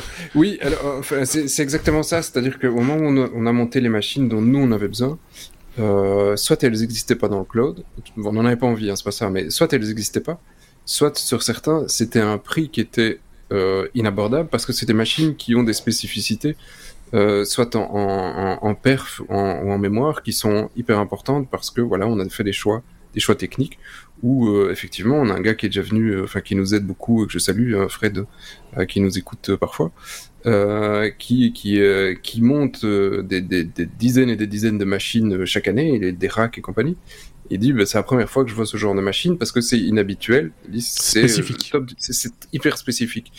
Et, et, donc on va vraiment chercher des performances dans certains endroits. Et donc oui, on en a besoin et c'est beaucoup plus facile de les gérer soi-même parce que tu tu as un savoir-faire des coups sur tes machines que tu ne retrouves pas dans une machine tout public. Euh, donc, euh, et puis une fois qu'elles sont euh, déclassées, ben, on leur fait une seconde vie et on utilise ces machines euh, pour pour d'autres utilisations. Donc, on a une petite boîte qui fait du cloud. Alors, mais c'est des machines avec au moins un et, et, si pas plus de terras de mémoire et donc tu les à l'époque louer ce genre de machine, ça, ça, c'était un rein et, et, et, le deuxième sur sur le bière quoi. donc l'évolution des prix aussi, sans doute, euh, favorise certains choix et, pas d'autres. Euh, enfin voilà, ça, dépend un peu de, de, de, de ceux dont on a envie d'investir le plus. Euh, enfin, c'est une question de priorité. C'est le mot que je cherchais depuis là tantôt. quelles sont les priorités des uns et des autres Mais mais Sébastien, justement, ça me permet Sébastien, hein, Sébastien, euh, Sébastien, ça nous permet de passer au chapitre suivant déjà et de, de, de, de réfléchir à pourquoi les, entre, les entreprises de manière euh, générale, très générale, choisissent le cloud, justement. Dans la majeure partie des cas, l'informatique aujourd'hui c'est une commodité, euh, c'est-à-dire les serveurs sont les mêmes pour tout le monde. ce qui fait la différence, c'est le logiciel. Et donc, aller mettre des serveurs dans un rack, etc., ça n'apporte pas de valeur ajoutée, comme j'ai dit tout à l'heure. Tout le monde doit le faire. Il vaut mieux dégager du temps euh, des équipes pour travailler sur la valeur ajoutée qui fait que votre application est mieux euh, que celle de vos concurrents, plutôt qu'aller brancher un patch réseau euh, ou aller installer des, des, des, patchs Linux sur des machines. Alors pourquoi les, les sociétés choisissent le cloud? L'agilité. Euh, moi, j'ai été consultant, euh, j'ai travaillé dans des banques, j'ai travaillé dans des institutions européennes, etc. Et on devait pleurer pour avoir un serveur en plus pour faire nos tests de, de charge, pour faire. Tiens, on avait oublié un serveur en plus de développement. Il faut euh, trois mois et des formulaires, etc. La première fois que j'ai vu une console cloud, c'est il, y a plus de dix ans déjà. J'avais l'impression d'être un enfant dans un, un, magasin de, jouets ou de bonbons. Waouh Je fais clic, clic, clic. J'ai mes instances, j'ai mes machines virtuelles et je peux commencer à déployer. Donc l'agilité, pour obtenir de la capacité de calcul ou de stockage. Ça permet d'expérimenter des idées aussi. Tiens, je voudrais essayer cette nouvelle API, ou je voudrais essayer un truc, j'ai besoin de 5 GPU, etc. Avant, il fallait peut-être réfléchir à deux fois en disant, oui, mais c'est un investissement. Si jamais le projet marche pas, ben, on va rester avec ces machines-là. Maintenant, j'essaye, je paye quelques heures, quelques jours, quelques mois. Ça marche, tant mieux. Ça marche pas, tant pis, j'arrête de payer. Donc, l'agilité. La scalabilité. Alors là, Seb l'a mentionné, tout le monde n'a pas besoin de scalabilité. Il y en a qui ont des, workloads extrêmement euh, constants, mais il y a beaucoup de gens qui ont des workloads extrêmement variables ne fût-ce que des entreprises qui ont des variables, de, la variabilité avec des pics d'activité pendant la journée, et puis pendant la nuit, les serveurs ils font quasiment rien, puis pendant la journée ils retravaillent, sans, sans même parler de la scalabilité extrême d'un Amazon par exemple qui doit raquer des milliers de serveurs à l'époque de, de, des, fêtes de fin d'année par exemple. Pour oui, j'ai un exemple, un, exemple un peu commun, mais je me rappelle d'une news qu'avait traité Benoît, un membre de l'équipe depuis longtemps, mm-hmm. et c'était il y a longtemps, euh, où euh, avait été fait appel à un service de cloud pour mettre en place une application de jeu lié à un programme de télévision. Je pense que c'était en Angleterre, mhm. où il s'attendait à avoir une charge, euh, un pic de charge au moment de la question, et puis rien autour, en gros. c'est un peu l'idée. Et que non seulement ils avaient, utilisé ça, le service de cloud pour cette raison-là, mais qu'ils avaient éprouvé leur applicatif aussi en attaquant, euh, en, en, floudant quelque part leur propre application euh, par, par le, même, le, même biais. Donc ça avait deux sens euh, intéressants dans ce, dans ce cadre-là. C'est un exemple hein, parmi d'autres. Il y a plein d'exemples. Le retail qui fait des ventes flash, euh, les médias qui ont des jeux, comme tu l'as dit, ou des compétitions sportives. Euh, euh, les, les, les, groupes de presse, de news qui ont tout d'un tout d'un coup une élection présidentielle, un attentat, enfin des choses. Il y a, il y a plein d'exemples. En plus de, de l'exemple traditionnel, hein, simplement le, la scalabilité jour-nuit, jour-nuit, jour-nuit et week-end sur un business normal. Le cloud peut ajuster la capacité automatiquement, donc arrêter les serveurs quand ils sont pas utilisés, les redémarrer quand ils sont utilisés et donc économiser sur bah, les périodes de nuit, de week-end, etc. Troisième avantage, j'en ai sept au total. Hein, je vais essayer d'aller vite. Euh, L'automatisation dans, le cloud, on peut tout automatiser. Euh, c'est-à-dire, je peux déployer un serveur à partir d'un script. Je peux écrire du, JavaScript, je peux écrire du Python et construire toute une infrastructure, base de données, réseau, euh, interaction utilisateur. C'est-à-dire que je peux, une fois que j'ai automatisé ça, je peux répéter des environnements. Un développeur dit tiens, j'aurais besoin d'un environnement de test pour tester ça. On réexécute un script et on lui crée la même infrastructure que la prod avec les mêmes données de manière à pouvoir tester du code. Donc on peut automatiser des déploiements euh, d'applications beaucoup plus facilement que ce qu'on peut le faire puisqu'on a euh, on-prem, puisqu'on-prem on, on, a quand même limité par la capacité physique qu'il y a dans un rack. On peut pas bouger les murs nécessairement ou racheter plus de machines. Quatrième, déploiement global. Euh, Seb, tu disais que c'était centralisé, mais le cloud est extrêmement décentralisé. Pour prendre l'exemple du cloud que je connais bien, il y a 34 régions dans le monde où il y a des groupes de data centers. Je parlais à un acteur euh, qui travaille dans le monde du retail, Cézanne, pour pas le nommer. Euh, pense pas que c'est vraiment le cœur de cible des auditeurs des technos, mais enfin c'est une marque de vêtements euh, ah, essentiellement en ligne qui vend bien et qui me disait ben, on a ouvert une boutique virtuelle au Brésil. Euh, avant, on aurait dû envoyer quelqu'un, trouver un des data centers, faire un partenariat avec des gens, etc., les déployer nos logiciels. Avec le cloud, ils prennent leur script souvenez de l'automatisation dont je parlais avant, qui permet de déployer sur une région en France, par exemple, et ils redéploient exactement la même infrastructure au Brésil pour être au plus proche de leurs clients. Donc le déploiement global en quelques clics dans la console ou par des, scripts. Les coûts, alors là je sais que c'est un, domaine où on, va s'achoper avec SEP, mais la plupart des clients cloud auxquels je parle disent soit on a baissé les coûts par rapport à du on-prem, soit on est à coût constant mais on fait beaucoup plus de choses. Et une des, raisons pour lesquelles il y a la perspective que le cloud coûte plus cher, c'est que le cloud permet de de visualiser toute une série de coûts qui sont cachés dans les entreprises d'habitude. Quand on a un data center, euh, il y a toute une série de coûts, le building, l'assurance, euh, le système de détection d'incendie, peut-être une partie d'électricité, du personnel, qui sont tout à fait cachés. Tandis qu'avec le cloud, on voit pour chaque application, au centime près, combien cette application nous coûte. Donc oui, ça peut faire peur au début, et souvent si on migre tel quel, sans réfléchir, ça coûte plus cher. Il n'y a aucune discussion là-dessus. Après, il y a des tas de techniques d'optimisation. Je termine l'idée. Ouais, vas-y. Non, mais le, truc, le, truc, c'est que ça, ça le, sur, sur les, les, coûts liés à l'infrastructure, tu nous disais la redondance, euh, l'incendie, etc. Ça, mhm. ça a déjà été évacué en, utilisant les services d'un data center. Donc, euh, on, on, ne va pas devenir tout d'un coup data center soi-même. On peut encore euh, utiliser un service ad hoc pour ça. Je, je, parlais des gens qui ont leur data center chez eux, des entreprises, des, ah, oui, oui, oui, des, des, des, chaînes de retail, etc., qui, qui gèrent leur propre, leur propre data center. Mmh. Et, et, et, souvent, les clients nous disent, il y a cette phase première où euh, oui ça coûte plus cher. Les premières factures c'est waouh. Euh, et puis on commence à optimiser on commence à réfléchir. Et on se dit tiens pourquoi on faisait les choses comme ça? Bah, simplement parce que par habitude. Et, et, maintenant que tous ces coûts sont vraiment individualisés à l'unité près au kilobyte là et au, CPU là on commence à optimiser son architecture en fonction des, des coûts. Ça devient un nouveau métier d'ailleurs. Ça s'appelle du FinOps Financial Operation. Arriver à optimiser ses coûts. Et la plupart des boîtes qui font du FinOps arrivent à diminuer les coûts par rapport à une solution c'est une, une c'est une compétence que la boîte paye aussi. Oui, bien sûr. ça, fait, partie. Il y, a, même des boîtes de consulting qui font ça. Je connais des gens dont c'est le métier, qui disent donnez-moi votre facture cloud et je vais vous la diviser par euh, autant et qui prennent une commission sur les, les, montants économisés. Euh, donc c'est un nouveau métier aussi. On sait aussi sur les factures de chauffage parce que j'ai une facture de chauffage. oui, ça s'appelle des spécialistes en isolation. ah, oui, c'est ça. Euh, je termine rapidement avec la sécurité. Souvent, il y a beaucoup plus de sécurité dans les, des infrastructures cloud, des hyperscalers que ce qu'on peut avoir on-prem. Quand j'ai travaillé dans des banques ou quand j'ai travaillé dans des institutions euh, publiques, j'ai vu des choses horribles, des portes de data center coincées par une fourchette euh, pour, ne pas devoir ouvrir et aller fermer la porte tout le temps. Moi-même, personnellement, je suis une fois rentré dans un data center d'une institution européenne. Je Avec une petite cuillère. Euh, pardon. Non, un, vendredi soir pour aller rechercher une machine qu'on avait laissée là-bas en, prêt. Je devais aller la, rechercher. J'ai juste dit aux gardes de sécurité, oui, je suis de la société XYZ, je vais chercher un serveur. Il m'a laissé rentrer dans le data center. Bon, moi, je savais ce que je faisais. J'étais enlevé et débranché une machine, la mienne. je l'ai enlevé et je suis sorti avec la machine sous le bras. Euh, au, pas très sérieux. De, de, de, de tout le monde. Ce sont des choses qui peuvent pas arriver euh, chez les fournisseurs cloud, quels qu'ils soient. Mais sécurité, alors là aussi, il y a beaucoup de débats euh, et on pourrait faire un dossier sur la sécurité. Euh, et le dernier point que je voulais ajouter, c'est le Green IT. Tous les clouds font extrêmement attention à leurs sources d'énergie, à la manière dont ils utilisent le, refroidissement, l'eau, au recyclage des composants, etc.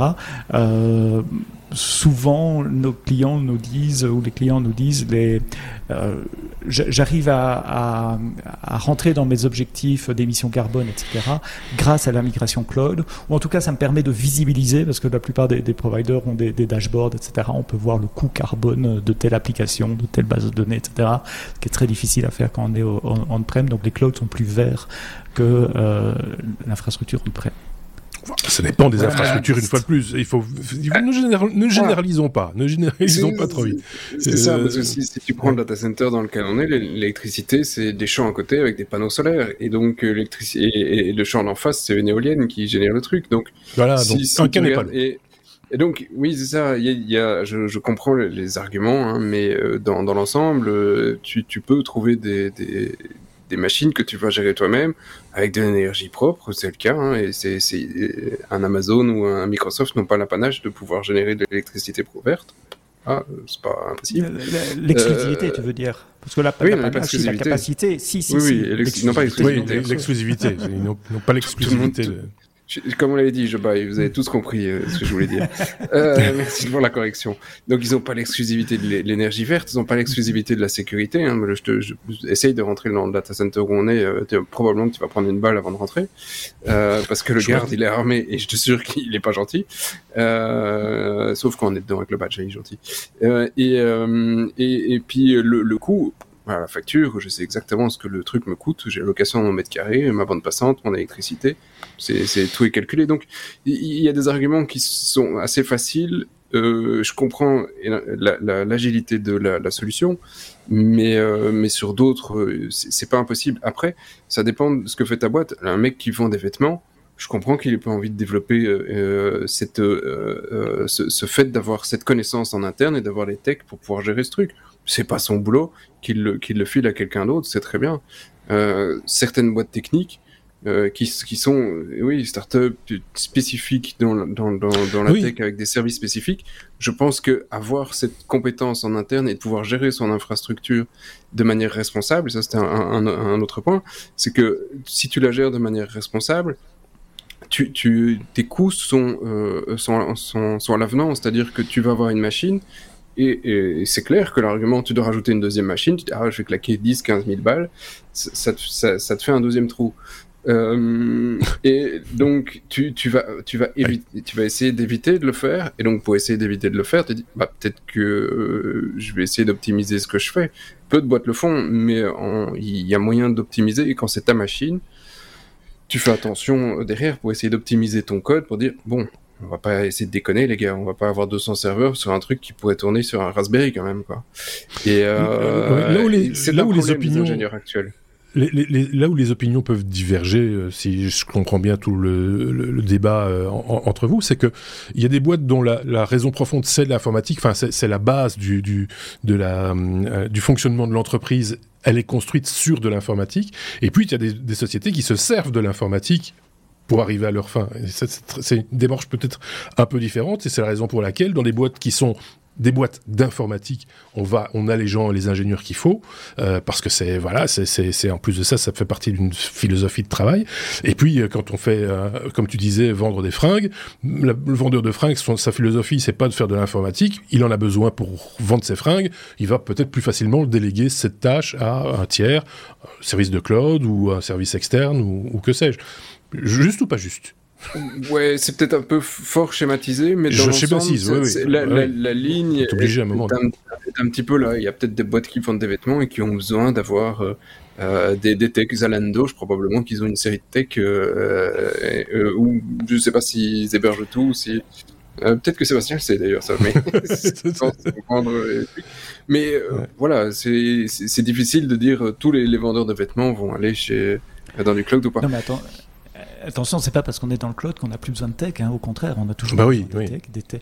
et le, métier change. Au lieu de mettre des serveurs dans des. Ah non, il y a l'intelligence artificielle Mais mais mais il y a toujours il y a toujours un besoin de compétences techniques, d'architecture, euh, de, de, de systèmes, etc. Euh, je suis pas en train de dire que le cloud remplace les, équipes tech euh, euh, dans, dans. Non, mais celle des infra, oui, inévitablement. Une partie. Non, non, non, non, non. Ah, si tu continues à les payer, en plus, on est mal. ils, travaillent, ils, travaillent différemment, mais, mais, euh, mais créer des scripts pour gérer des infrastructures, lever des alertes, savoir quoi monitorer, euh, être capable d'automatiser l'infrastructure, c'est une manière un peu différente de travailler de quand, quand on a des serveurs physiques, mais il y en a tout. Il y a toujours besoin des, des gens d'infrastructure. Oui, alors je, te rassure, quand on a des serveurs physiques, on a aussi euh, toute une automatisation avec des VM, ce qu'on mhm, va monitorer, qu'on va, etc. Hein. Le, le, job est pas si différent finalement. Hein. C'est juste. Mais non, c'est juste, c'est juste la, hein. la, possession et le, la virtualisation en fait. c'est, euh, t'as pas besoin de posséder euh, ton serveur, mais euh, tu voilà, tu, tu peux. Enfin, moi j'essaie de vous mettre d'accord. Vous voulez pas, vous voulez pas. euh... Dernier point qui me fait titi, et c'est aussi là, c'est plus de mhm. géopolitique. Il faut accélérer. Oui, oui, je vais accélérer, ça va aller très vite sûr. C'est que le, le, le, cloud aujourd'hui, ben, comme euh, le mentionnait euh, Sébastien, euh, la, la, plupart des gros acteurs, bah, c'est des puissances étrangères. C'est pas, il y a, y a, Alors c'est sûr qu'il y a un petit peu d'OVH, il y a un petit peu, il y a des trucs qui commencent à, à, à fristouiller en Europe. Mais euh, globalement, quand tu discutes dans une boîte qui dit oh, bah, je fais du cloud, bah, le premier il va chez Amazon, le deuxième il va sur Azure, et, et, puis le troisième il va chez Google. Après, tu as des trucs privés, tu as, d'autres boîtes qui vont faire des trucs comme euh, IBM, Salesforce, Adobe et compagnie, mais c'est toujours des boîtes américaines ou c'est des boîtes chinoises. Et donc, oui, encore aujourd'hui, ce contrôle par l'Europe, oui. bah, ça, ça, manque un Mais peu. Mais ça, la guerre, la guerre du cloud, l'Europe l'a perdu, il faut être honnête. Enfin, ça va être difficile de rattraper le, de rattraper le temps. si, si, on peut rentrer dans ce débat-là aussi, mais on, va, on est parti pour un autre, la, la, un autre tour de manège. La, mais, oui. la, souveraineté des données, c'est le fait de savoir où sont mes données, qui y a accès et, et, ce que j'en fais. Et oui. tous les hyperscalers fournissent des outils extrêmement convaincants, qui ont été d'ailleurs audités, ils ont reçu tous des, des, certifications ISO machin, certification C5 en Allemagne, PCI machin, euh, qui, qui, qui, garantit que euh, les, les, les, les, mécanismes de contrôle qui sont mis en place assurent que seuls les clients ont accès à leurs données et seuls eux peuvent les accéder, qu'elles restent sur un territoire défini à, à, un moment donné. Alors on peut rentrer dans tous les débats euh, juridiques, j'ai entendu le mot Schrems. Bah ouais, mais c'est il y a, il y a des gens qui, qui challengent ça en, en, justice pour le moment. Pour le moment, il n'y a pas encore de, de, décision. Il y a tout un framework euh, d'échange de données entre les États-Unis et l'Europe qui est en train de se mettre en place, qui est contesté, qui est, qui est revisité, qui est recontesté, qui est revisité. Mais les, les, la réalité technique, elle est là. Aujourd'hui, un client d'un hyperscaler, il choisit où sont ses données. Ces données restent à un endroit euh, donné et il a entièrement la maîtrise sur qui dans son organisation peut accéder à ces données. Dans son organisation, ça c'est assez logique, mais dans l'organisation de son, son, du service de cloud aussi C'est oui, la question. Sûr, c'est la question. Le, de... le service de cloud est conçu pour que les employés du service de cloud ne puissent pas accéder aux données de, de, de, leur client. Ok, ouais. c'était une question, mais voilà, ouais. je m'arrête. Parce que effectivement, enfin, c'est tout le débat avec Schrems, hein, et, et, où effectivement le, le les Américains ont un, un, devoir, les sociétés américaines, même de, de, de donner l'information à, à, la justice euh, américaine, si c'est demandé, euh, sans même devoir avertir qui que ce soit, même si c'est sur des données qui sont à l'extérieur de, des États-Unis. Donc, si effectivement euh, Microsoft a une machine à Bruxelles et que qu'il héberge le site des technos et que l'FBI dit je veux les données des technos, Microsoft va devoir les donner. Et donc, ça, oui. dans la plupart des cas, tu ne, tu ne, seras pas forcément au courant. Euh, et donc, ça, ça c'est le, le, point sur lequel ils se sont battus. Euh, mais euh, bon, début d'année, on a eu besoin de pétrole, de gaz, et euh, l'Europe a fait volte-face en disant tiens, finalement, on va quand même être gentil avec les Américains. Donc, il y a un jeu géopolitique derrière. Qui, oui, par contre, la question s'est reposée par rapport au service chinois, mais c'est un... oui, mais c'est une réalité aussi. Et on, on, a déjà parlé maintes on peut pas l'enlever. Bien sûr. Oui. Amazon a un rapport public assez amusant sur ce sujet-là où il montre dans un rapport combien de requêtes ils ont reçues des différents gouvernements. Alors déjà, c'est pas le FBI, c'est la justice américaine, c'est un juge, c'est pas tout à fait la même chose. Mais et tu vois d'abord que les États-Unis sont pas les premiers dans ce jeu-là. Euh, il y a l'Inde, il y a l'Allemagne, euh, il y a la France qui fait plein de requêtes euh, chez Amazon. donc Même déjà contre qui on se protège. Oui, alors j'ai pas envie de donner l'Inde, c'est pas européen d'abord. Et, non, non, non, j'ai bah, pas nécessairement envie de donner mes données au, au, Ah. au, gouvernement allemand, etc. Et, et puis tu vois combien de demandes ils ont accédé, ils ont accepté parce que effectivement c'était légal, et ils doivent respecter la loi euh, comme, comme, ils font dans tous leurs pays. Et en ce qui concerne les entreprises européennes, sur les données de l'année passée qui ont été publiées, il y a zéro demande qui ont abouti. Il y a eu zéro demande des États-Unis, il y a eu d'autres demandes d'autres pays, mais il y a zéro demande. Donc il y a beaucoup de. Pourquoi je dis ça? D'abord parce que cette information est publique. Euh, je, je, connais la source pour Amazon, je peux la mettre dans, dans les notes du chat. Il y a certainement les mêmes données pour Microsoft et pour Google. Et deux, il y a énormément de FUD de dire, oh, voyez le grand méchant, vous risquez ça et vous risquez ça, mais la réalité est très très différente du, du, du, du FUD. Mais c'est pas, c'est pas une question de nombre, c'est une question de ça existe. Et donc la loi existe. Et donc à partir du moment où la loi existe, on peut l'appliquer contre toi. C'est oui, un, aussi... un, un, long débat, tu vois. Donc, mais, euh... Il y a aussi un risque que la, la foudre tombe sur un data center on-prem. ça existe. Et que, que oui. ce qu'on fait contre ça C'est scandaleux, personne n'en Par contre, non, mais une possibilité. Vu, vu l'heure qui, tourne, vu l'heure qui tourne, c'est sur moi que la, la foudre euh, va, va s'abattre parce que là, on est pres presque très proche des 90 minutes d'épisode et c'est beaucoup trop, euh, j'ai envie de vous dire, parce que pour un jogging, c'est épuisant. Et, euh, mais c'est passionnant. En tout cas, le sujet, on, ne l'aura pas épuisé pour, dans ce dossier-ci. Peut-être qu'on fera un dossier géopolitique un jour euh, pour, pour essayer de, de, de, de tracer les, contours de, cet aspect-là. On était plus sur l'aspect technique au, au départ, mais moins à l'arrivée. C'est comme ça, qu'est-ce que vous voulez euh, Sauf si vous vouliez encore ajouter juste un mot de conclusion, mais pas plus. Enfin, un mot et demi. Hein, une phrase. Une phrase. Une phrase. Il y a beaucoup de choses qui seraient pas possible aujourd'hui s'il n'y avait pas le cloud. On a parlé beaucoup d'intelligence de, artificielle et de generative AI. L'énorme quantité de, de, CPU, GPU, de stockage qui sont disponibles grâce au cloud permet de, débloquer des cas d'utilisation qui auraient été, si pas impossible, très très cher à faire avant. Et donc euh, le, le, cloud est un vecteur d'innovation également. Generative AI, c'est juste un, mais il y en a des tas d'autres. Il n'y avait pas un point à un moment donné dans cette phrase. Euh... L'autre Seb, du coup, euh, pour conclure. Hein, et après, on, on, va faire de dos parce que je suis fatigué. Non, non, je, je, je, pense avoir tout dit. Il y, a des, il y a des solutions des deux côtés. Je voulais pas ça comme une guerre, mais je, pense qu'il faut être, non. Il faut, il faut être raisonné et réfléchir à son projet euh, sur, sur ce qu'on veut faire. Et, il y a du bon dans les deux côtés, mais euh, voilà, jusqu'ici, euh, je reste avec mon tournevis parce que j'aime bien mon tournevis. c'est un bricoleur en fait, c'est pour ça. oui, il y a des choses qu'on sait pas faire dans, dans le cloud, faire de la pression 3D par exemple, c'est pas, pas... Euh, je pense qu'on est arrivé au bout de cet épisode qui était euh, passionnant, euh, aussi bien pour sa première que pour sa seconde partie, qui est un peu plus longue que d'habitude. On est en train de battre des records. C'était les deux Seb que vous écoutiez dans cet épisode 420 si je ne dis pas bêtise. Oui, il y aura donc un épisode 422, vous vous en doutez bien, ce sera la semaine prochaine avec deux autres chroniqueurs, euh, Aurélien et David, si je ne dis pas de bêtises. Euh, et si l'horaire ne change pas une fois de plus, ou le planning ne change pas une fois de plus, je deviens fou cette année, hein, je vous le dis franchement. Donc euh, n'hésitez pas à commenter, mettre des pouces vers le haut, des étoiles, etc. sur les applications de podcast, de partager ces news et de les je le disais, de les commenter, mais voilà, ces deux, mes deux petits camarades sont tout à fait disposés à répondre à vos questions ou vos interrogations euh, dans les commentaires, que ce soit sur notre site lestechno.be ou euh, bien sûr sur euh, YouTube, là où vous nous trouvez également. Merci à tous les deux, on se dit à très bientôt. Ciao ciao Ciao ciao le plafond. plafond.